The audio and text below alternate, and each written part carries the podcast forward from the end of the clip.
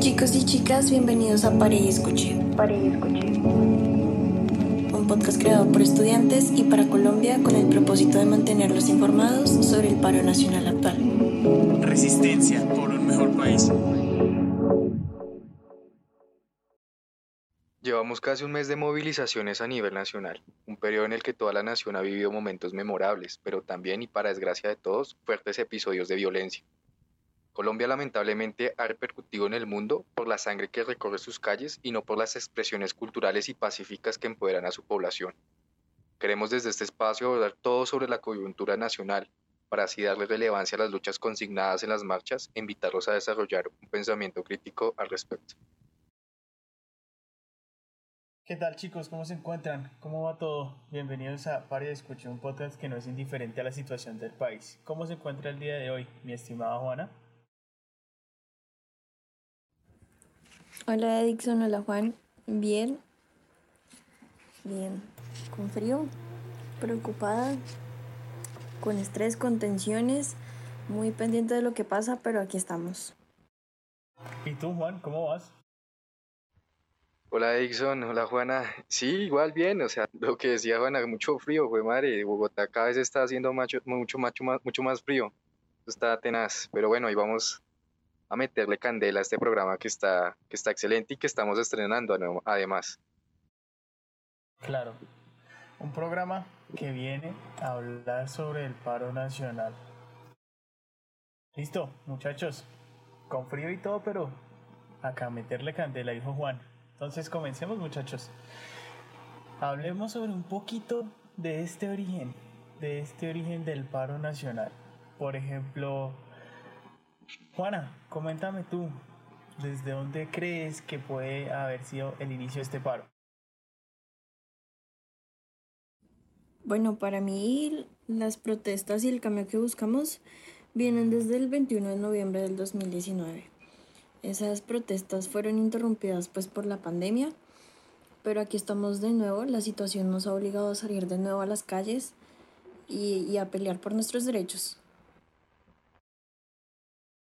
Exacto, exacto. Por ejemplo, Juan, ¿qué datos estadísticos tenemos con respecto a todo este movimiento que si no es de solo un año atrás, sino que pues tiene grandes movimientos como es, es del 21 de noviembre, como nos comentaba Juana, y ahora el 28 de noviembre del 2021.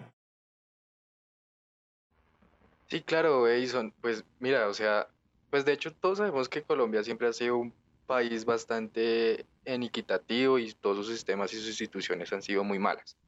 Pero digamos, la situación se agudizó cuando subió este señor a la presidencia, el señor Tocino, yo le digo así de cariño, y es básicamente porque, a ver, primero tenemos un, sistema de salud precario, gracias a la ley 100, obviamente, que ha permitido hasta la fecha que 77.854 muertes por coronavirus se hayan ocurrido o que hayan, se hayan dado. Es una cosa vergonzosa. También el proceso de vacunación es demasiado lento. De hecho, solamente según datos del Ministerio de Salud, solo se han aplicado 4.224.659 dosis de vacunas. Es decir, su población ha sido vacunada. O sea, es una cosa muy pequeña.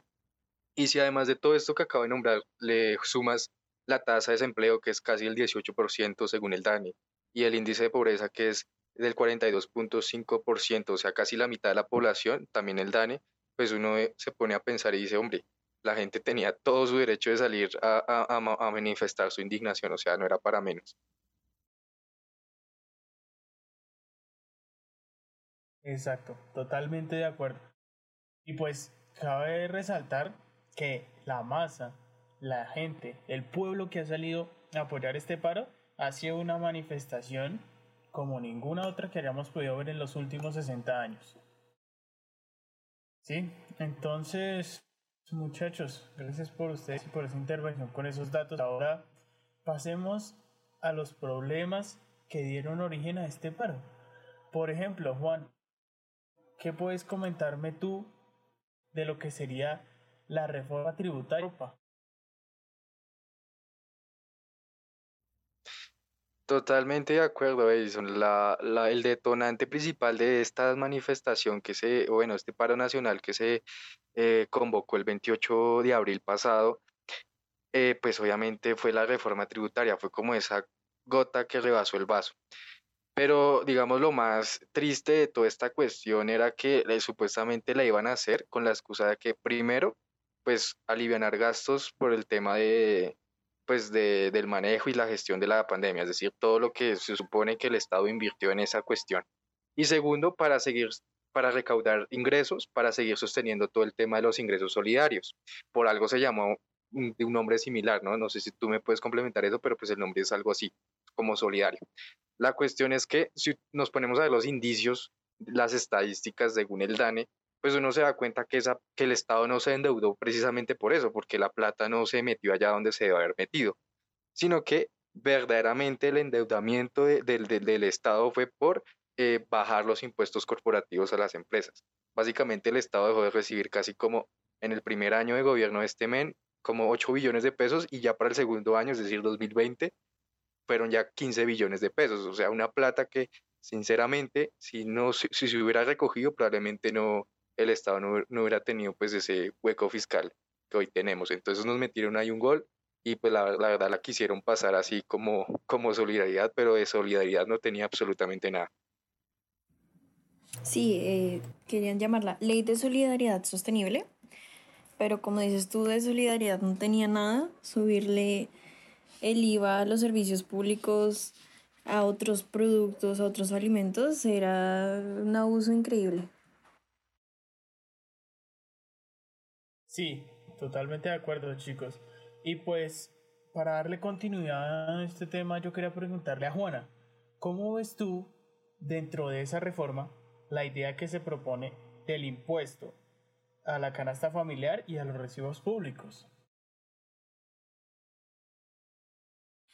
Pues a ver, como siempre buscan es plata por todo lado y con el porcentaje de pobreza del país es, es imposible. O sea, nos van a hacer quedar más y más pobres al punto de que de verdad no va a haber forma de que nos podamos alimentar bien y vivir como deberíamos vivir, no con lujos ni nada, porque no todo el mundo puede vivir con lujos, pero sí, sí una vida buena, digámosle así.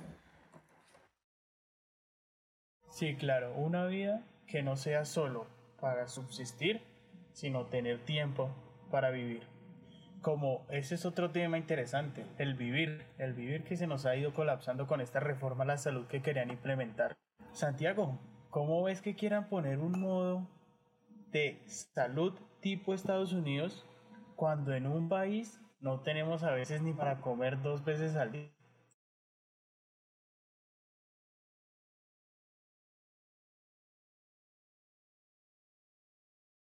Eh, Edison, me llamo Juan, no me cambies el nombre. ya, ya me estás cambiando el nombre y todo. No, no, no. vamos a, vamos a. bueno, sí, Edison, pues totalmente de acuerdo, hombre. O sea, a ver. En sí, Ya nosotros ya teníamos un censurando. sistema. Sí, sí, ya desde una vez ya me están censurando. Qué maldad ese Edison, ¿no? O sea, ya me está cambiando el nombre para, para amanecer al día siguiente con las botas al revés o algo así. Claro, esa es la idea, para demostrarle a ustedes cómo es que hacen de nombres falsos para meternos falsos positivos. Pero bueno, bueno, esa era la idea. Ey, ey, ey, aquí un qué- poquito, qué- un poquito de risa. Qué buena, qué buena analogía esa, hombre. Bueno, con respecto a tu pregunta, sí, o sea, te estaba diciendo, o sea, Colombia tiene uno de los sistemas de salud más eh, precarios de Latinoamérica y yo creo que del mundo. Eh, y eso se vio dado, bueno, eso se vio pues en todo el tema del manejo y de la vacunación que pues pasó en el tema de la pandemia. Y con esta reforma eh, de la salud, pues lo que se buscaba era privatizarla aún más de lo, que estaba, es darle ma- mayor potestad a las EPS para eh, que de alguna manera eh, tomaran control con la salud de la gente. Por ejemplo, yo creo que después ahorita Juana nos complementará más ese tema, pero pues yo por ahí vi el tema de que de pagar pólizas, pólizas por enfermedades, es decir, si tú pagas tienes que pagar por póliza para que te curen una enfermedad específica. Si tú no tienes esa póliza o no tienes para pagarla, pues te jodiste. O el tema de que las EPS, por ejemplo, ya tomen eh, total control, digamos, en distribución y en vacunación, eso también me parece indignante porque es darle la potestad de si la EPS se le da la gana de, vacunar a la gente o no se le da la gana de vacunarla. Entonces, me parece sí bastante indignante también esa reforma de la salud y es algo de lo cual también pues hemos estado marchando. Sí, es que eh, con respecto a lo de las pólizas, eh, específicamente una póliza por patología. Y aquí todos sabemos que nadie tiene una sola patología normalmente. Y no solo es eso, sino está el deber del autocuidado, ¿no? Si el doctor determina que es tu culpa porque no te cuidaste, no te atienden o te toca pagar más y ya verás tú porque es tu culpa, ¿no? Y es, eso lo determina el doctor. Si él quiere, lo dice y punto. Y sumado a esto, las tutelas, como bien teníamos haciendo si no nos atendían, ya no tendrán validez porque se pegarán de esa nueva reforma. Pues para terminar este campo de reformas que trae este gobierno de Pacotia, quería complementar con ustedes lo que sería otras dos reformas que se tienen pensadas, la pensional para subirle al tiempo de semanas y a la edad de jubilación y por otro lado la reforma laboral que si se, se, se habló de meterle por horas sea increíble y lo que pretenden es al salario mínimo se divide por las horas, o sea, estaríamos pagando una miserableza. Pero, por ejemplo, Juana, ¿qué piensas tú de esto en el... épocas de desempleo ¿Ustedes se acuerdan del comentario de usted no necesita un ingeniero de sistemas todo el día, sino solo dos horas? ¿Ustedes se imaginan que a uno como ingeniero lo contraten por dos horas? O sea, es robarlo uno en la calle, despreciar por completo lo, lo, que uno hace. Es que te voy a contratar para que me montes un micrófono. para sí, que le o sea, el cable al micrófono. Terrible. Terrible, o sea, no, no considero que uno se mate estudiando. Aparte de eso, ¿no? Que ahorita hablamos de, del, del estudio mm, uno se prepara entonces para trabajar por horas. Sí, y... ¿no? Qué chévere.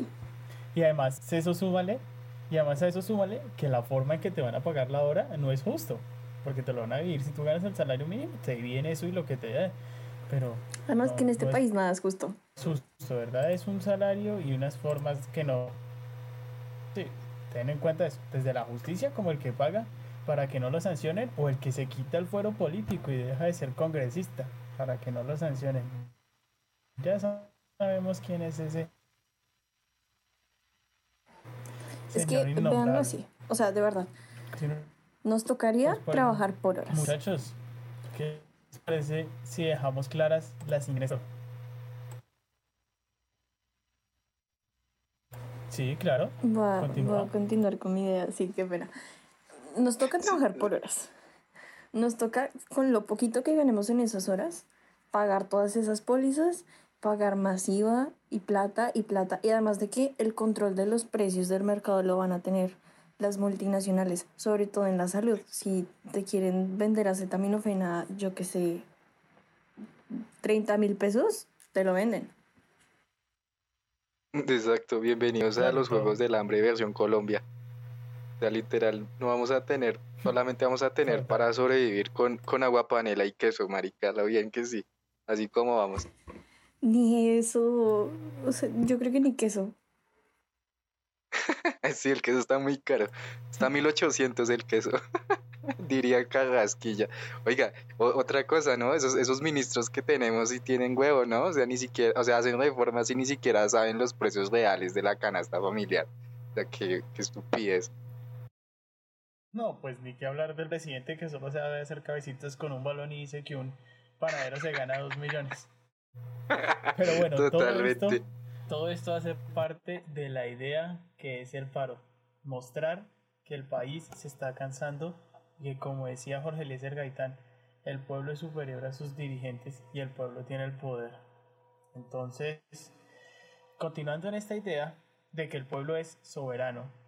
Muchachos, quería proponerles a ustedes cinco ideas sobre las cuales está redondeado paro. ¿Les parece? De una, Dixon. Bota, bota el tema que nosotros miramos a ver cómo le complementamos. listo, listo. Por ejemplo, quiero empezar diciéndole a Juana, ¿qué nos hablarías tú? Un que sería el más importante que hemos evidenciado en el paro, que es la reforma a la policía. ¿Sí? Que lean sus armas, desenfundan fuego, sin tipo de tolerancia por la vida.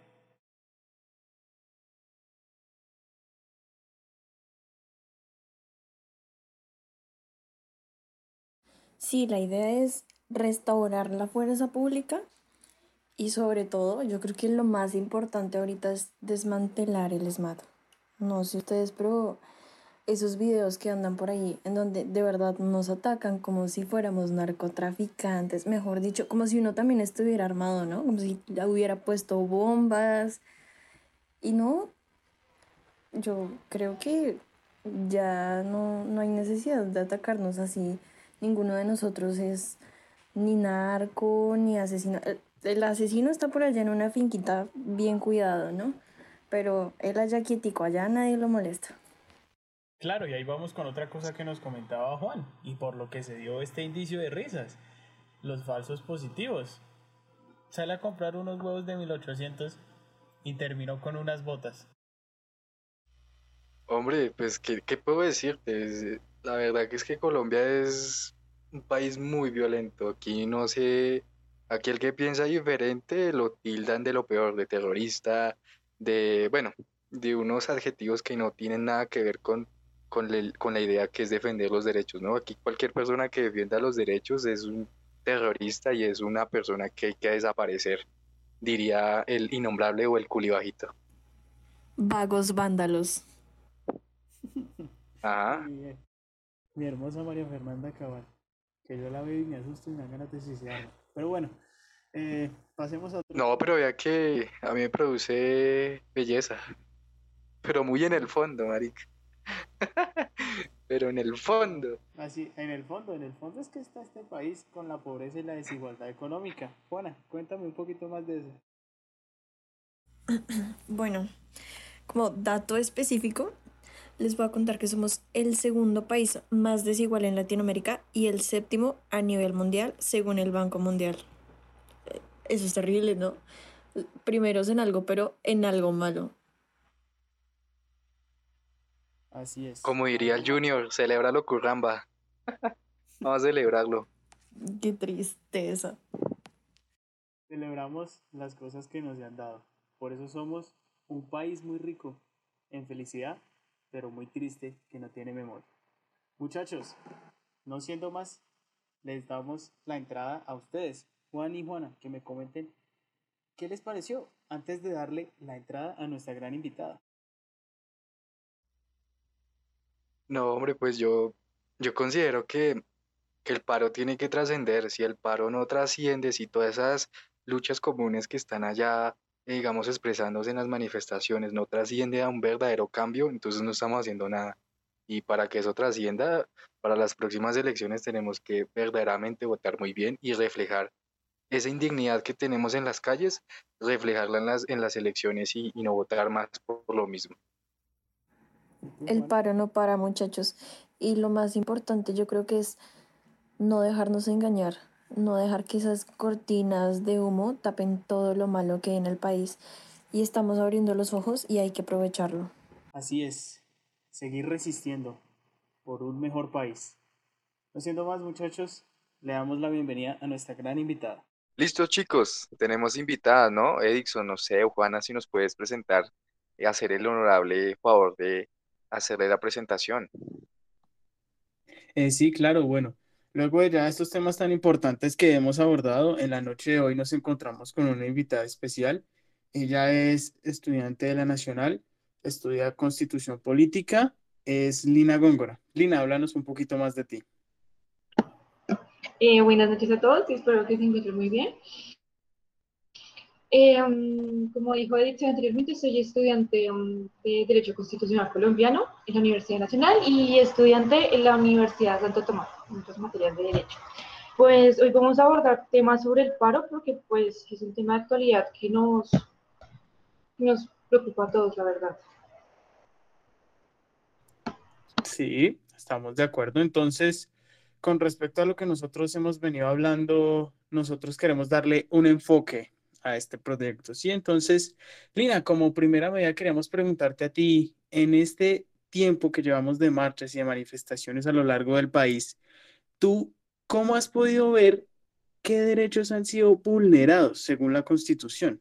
Pues inicialmente el derecho a la vida, ya que se está dando cuenta que mm, tanto como el Estado, las Fuerzas Armadas, eh, nos estamos dando el derecho a la vida, a muchas personas. Eh, anteriormente se vio el caso de Dira Cruz, Lucas Villa, muchas de las personas que salieron a protestar pacíficamente hoy no nos acompañan, pero gracias a ellos hoy estamos su voz. Y también el derecho a la protesta, creo que se nos está juzgando por salir a marchar libremente, algo que se debería ser aceptado, pues nos estamos manifestando de manera pacífica contra el gobierno que está actualmente. Sí, sí, claro. Vemos mucho derramamiento de sangre y mucha tergiversación de información, como lo ha sido el caso de la censura y demás. Pero bueno, para continuar con toda esta información y esto que nos estás diciendo, lo que queremos es cómo tú, mediante lo que conoces y según la Constitución, es legítimo este paro. ¿Qué artículos lo respaldan para que se pueda llevar una manifestación pacífica? Claro, eh, el conocimiento que tengo está, pues inicialmente somos un país en el cual se puede manifestar libremente. Eso está en el artículo 37, que dice que todo el pueblo puede reunirse y se puede manifestar de manera pública y pacífica. Y pues el artículo 56 de la Constitución, eh, que se garantiza el derecho a la huelga. Eh, para, tener, para tener en contexto, la Constitución es la norma de normas. ¿Esto qué quiere decir? Que está por encima de cualquier cosa. También pues existen las sentencias la sentencia 223 del 2017 y pues las sentencias 281 del 2017, que estas básicamente hablan de la, del derecho a la protesta y que esto será respetado por la Constitución eh, de que el paro esté de manera pacífica y pues eh, no, no se le vulnera el derecho a ninguna de las personas que esté en él. Claro, muy importante porque a veces la mayoría de nosotros piensa que solo se convoca y se sale por salir y esa no es la idea. Esto tiene un porqué y una razón legal que lo avala, porque bien como tú lo dices, es un derecho fundamental, ya que así expresamos el inconformismo entre nuestros gobernantes. Eh, también con respecto a esto que te comentamos, este paro surgió por una necesidad del pueblo, una necesidad de ser escuchado. Si bien el pueblo ya venía cansado lo vimos con el 21 de noviembre del 2019, cuando se empezó este movimiento, pero vemos que ahora una reforma tributaria fue la que hizo este estallido. Entonces, háblanos un poquito tú desde la Constitución, cómo se crea este proyecto, quiénes son los que lo autorizan, cómo se puede llevar un proyecto de ley, porque cabe aclarar que el gobierno quería taparlo con la supuesta ley de, de sostenibilidad solidaria, pero esto no es una solidaridad, esto era un atentado contra la clase media y baja. Bueno, pues teniendo en cuenta esto, claro, estoy totalmente yo contigo, eh, una reforma solidaria, claro, nos está afectando eh, tanto a población de media y baja. Y pues hay que tener en cuenta las cosas, que Colombia es un país que no tiene sostenibilidad, entonces el gobierno quiere sacar dinero de diferentes lugares, pero nos está afectando de manera inmensa. Eh, pues, con respecto a tu pregunta, eh, este proyecto de ley se presentó a través de los, de los miembros del Congreso y pues el, en el gobierno, a través de los ministros, los magistrados, en las cortes y pues los consejos del Estado, los defensores y, y pues el procurador. Este proyecto se presentó con el fin de que, um, de que para que a Colombia se, eh, se, le diera un interés, o bueno, para mantener a Colombia por lo de la pandemia del año pasado, que ya va un año y pues se está extendiendo, y para las camas UCI y porque se perdió mucho dinero en esta. Entonces, pues esa es la, la forma en la que el gobierno pretende sacarnos dinero donde no hay, básicamente. Sí, claro, y escuchábamos que una de las posibilidades que plantea la, bueno, la mal llamada izquierda, que otro de esos problemas es quitar la polarización, pero nos encontramos con que es derogar la antigua reforma tributaria, que es para que los bancos y las otras grandes empresas pasen de pagar un impuesto del 9 a lo que ya es 19 de IVA. Y Lina, gracias por tus valiosos aportes. Para finalizar, queremos que nos des una ilusión con tu pensamiento con respecto a esta pregunta que te hemos planteado. Si dependiera de ti, ¿qué opciones y propuestas tendrías al país frente al paro? ¿Con respecto a qué? A que si no existiera la corrupción, ¿realmente podríamos cubrir estos huecos que dejó la pandemia?